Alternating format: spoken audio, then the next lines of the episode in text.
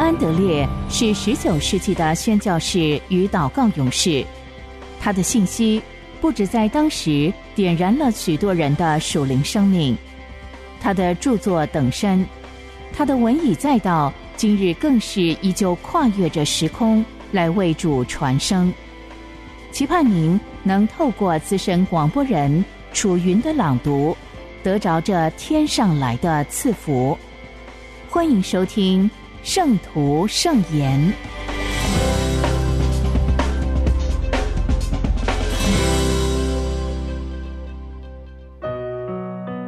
在基督里的祷告学校，圣灵与祈祷。约翰福音十六章二十三、二十四节。到那日。你们什么也就不问我了。我实实在在的告诉你们：你们若向父求什么，他必因我的名赐给你们。向来你们没有奉我的名求什么，如今你们求就必得着，叫你们的喜乐可以满足。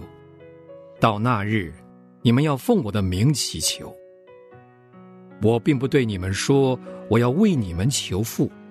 父自己爱你们。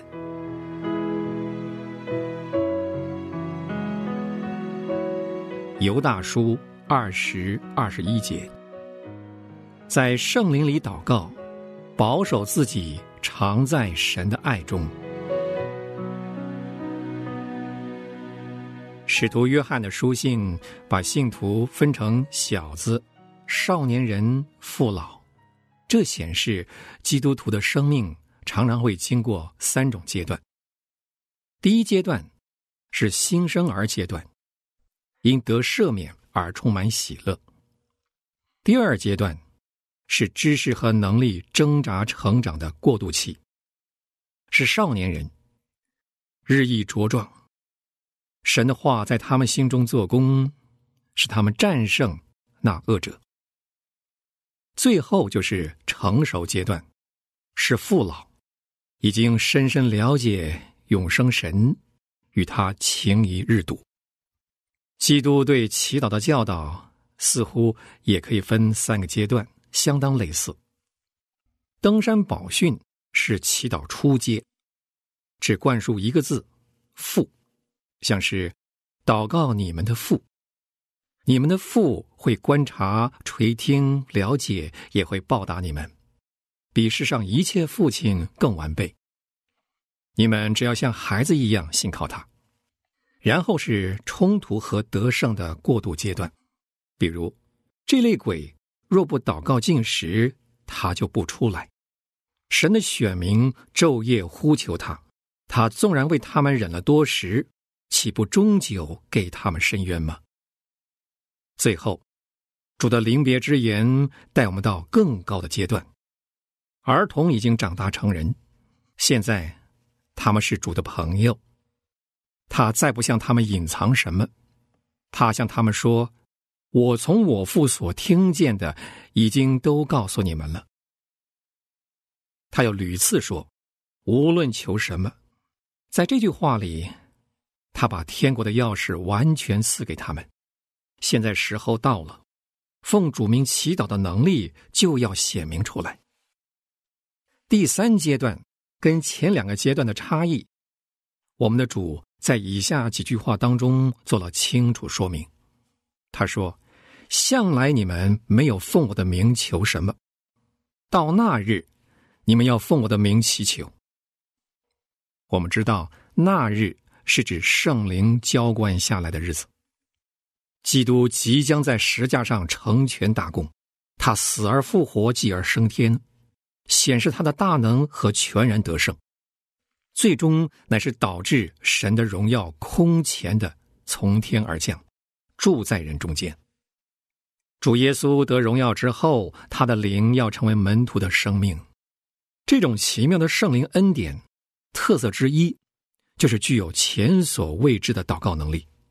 能奉耶稣的名祈求，而求必得着，这便显出圣灵内住的实际。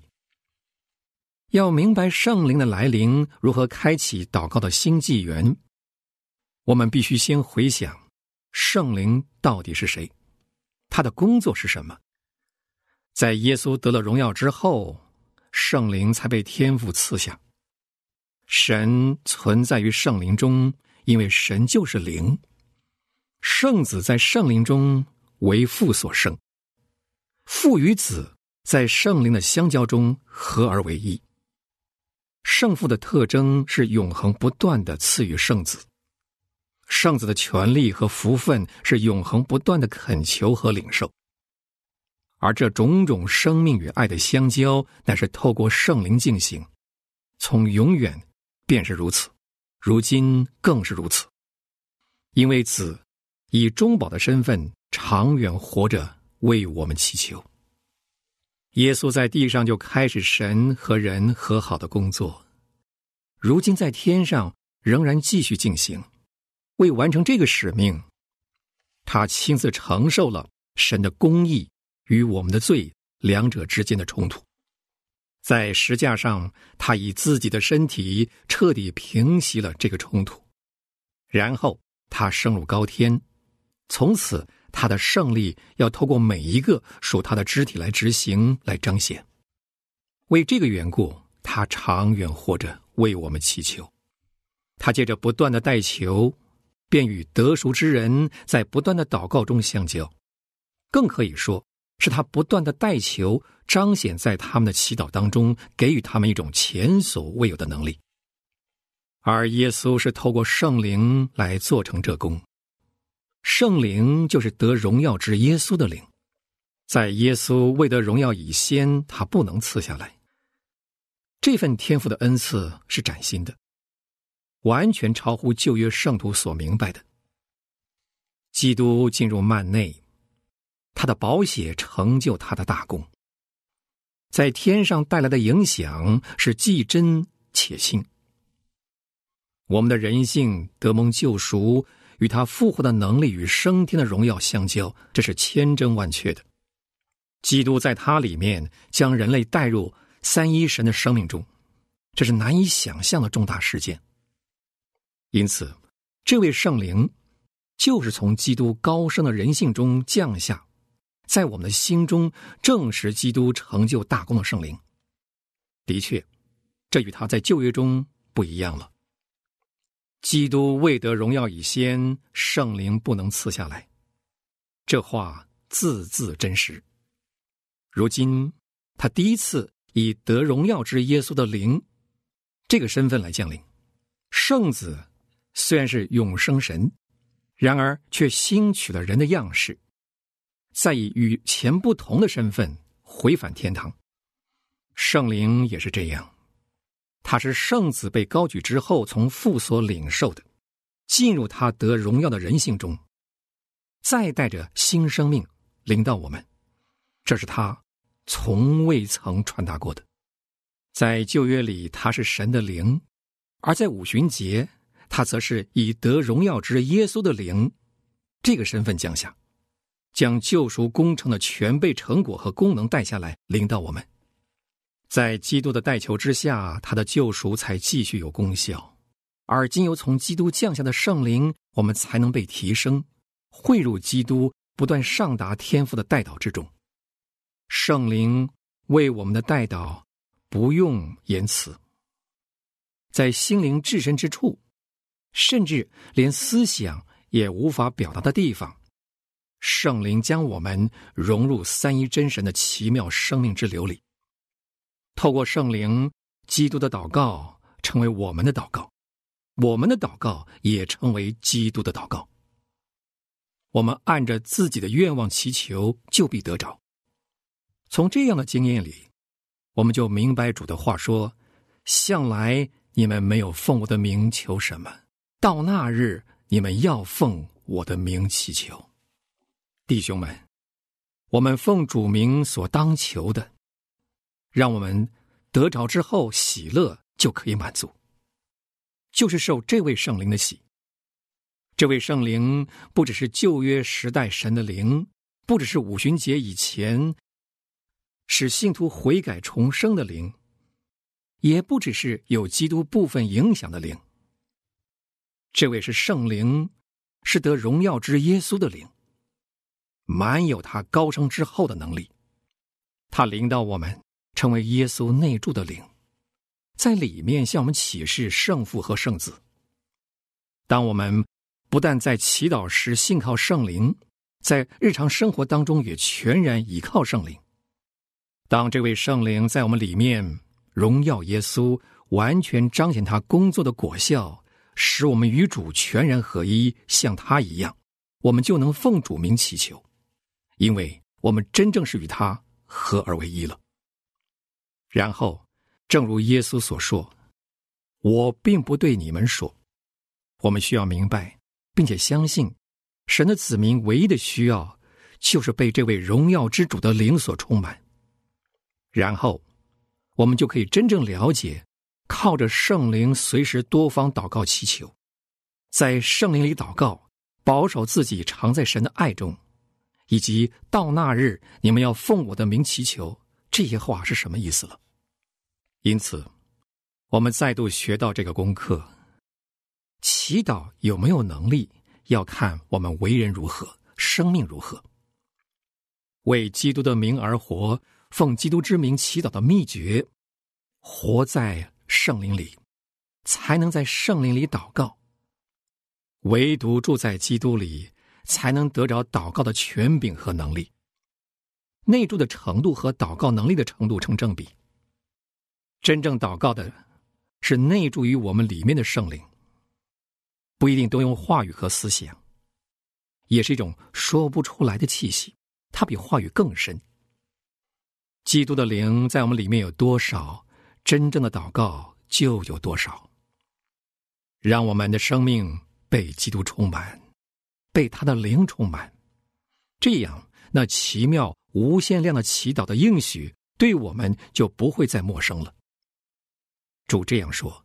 向来你们没有奉我的名求什么，如今你们求就必得着，叫你们的喜乐可以满足。到那日，你们什么也就不问我了。我实实在在的告诉你们：你们若向父求什么，他必因我的名赐给你们。我的神，我虔诚敬畏的，在三一真神面前俯伏。我再次看见祈祷的奥秘，是至圣三一真神的奥秘。我敬拜俯伏祈祷的圣父，赞美为祈祷永活的圣子，称颂从父而来的圣灵。他高举我们，使我们得与那至尊圣者相交，不断祈求而得应允。我的神呐，我在无限的三一神之前俯伏敬拜，求你借着圣灵接纳我们和我们的祷告，进入你神圣的生命和其中爱的情谊。主耶稣啊，求你教导我们了解这一刻，就是唯有内住的圣灵。那自我们涌出与我们合一的灵是祷告的灵，教导我如何才能心灵如同空的器皿，完全奉献，舍弃自己，而以圣灵为我的生命。教导我尊敬信靠这位活泼的灵，让他引导我的生命和祈祷。特别教导我在祷告的时候能恭敬等候。让他有机会在我里面，以说不出来的叹息带祷，教导我明白，借着圣灵，就能不住的祷告，成功的祷告，因为圣灵已经让我参与你。圣子在父面前不住，又成功的带祷。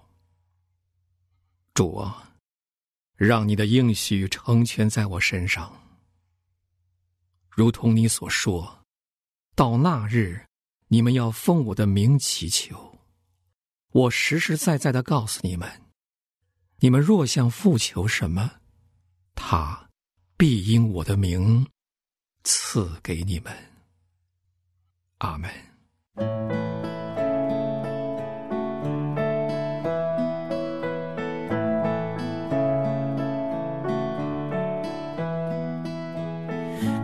I sing a song of love to the one who saved my soul?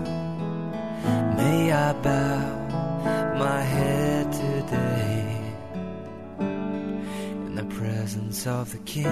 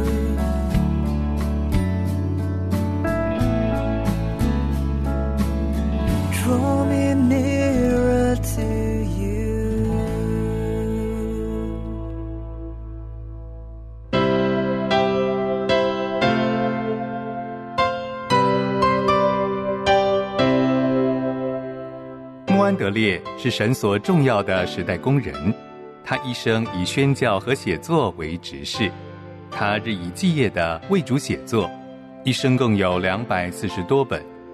从十九世纪以来，他的文字一直不断的影响着历代信徒，成为全球非常重要的灵修小品。这一刻，就让你我继续来聆听由资深广播人楚云所诵读的《圣徒圣言》。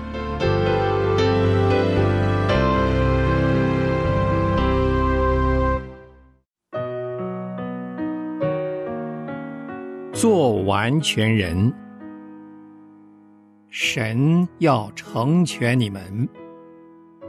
彼得前书五章十到十一节，那次诸般恩典的神，藏在基督里照你们，得享他永远的荣耀。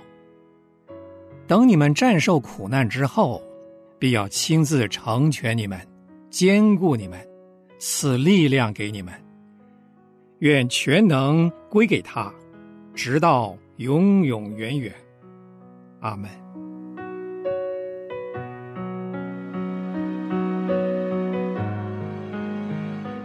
彼得第一封书信的要旨，就是借着苦难得享荣耀。苦难这个词出现了十六次，而荣耀这个词出现十四次。在书信结尾，彼得提醒读者留心这封信所做的教训。他说：“那次诸般恩典的神，曾在基督里召你们，得享他永远的荣耀。等你们战胜苦难之后，必要亲自成全你们。”新约圣经当中，没有哪一封书信像彼得书信那样，把基督受难的两个方面紧密的联系在一起，就是他为我们受苦，我们也要像他一样与他同受苦难，与基督相交，效法基督。这一切都通过苦难表现出来。